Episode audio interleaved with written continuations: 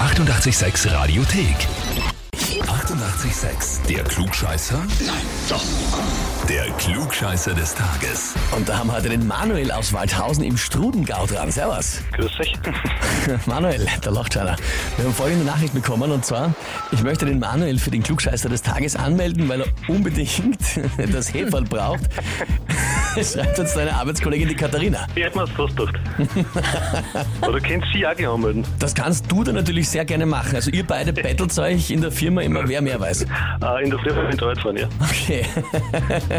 Na gut, das heißt, jetzt bist damit du dran und dann danach meldest du natürlich auch die Katharina an, das sehr gerne, aber du stellst dich der Challenge, oder? Äh, natürlich. Natürlich, genau so. Das wäre eine Frage.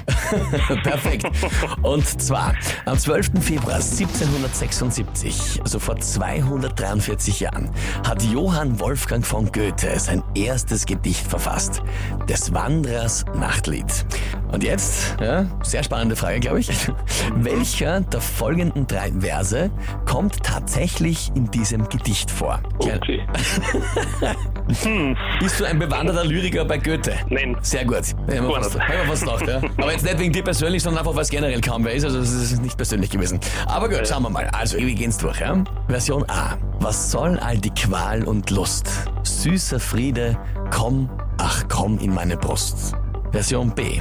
So wie der Zofen Lust und Spiel, so gibt sie in Strophen, o Strophen ihr Gefühl. Oder Antwort C. Welch Kalkül wohl den Unhold trieb, dass nach der Lust er sie dann niederhieb. Hm. Ähm, keine Ahnung. äh, ich nehme einfach A. Keine Ahnung, nimmst einfach A? Ja. Naja, Manuel, nicht schlecht, nicht schlecht, ja, vollkommen richtig.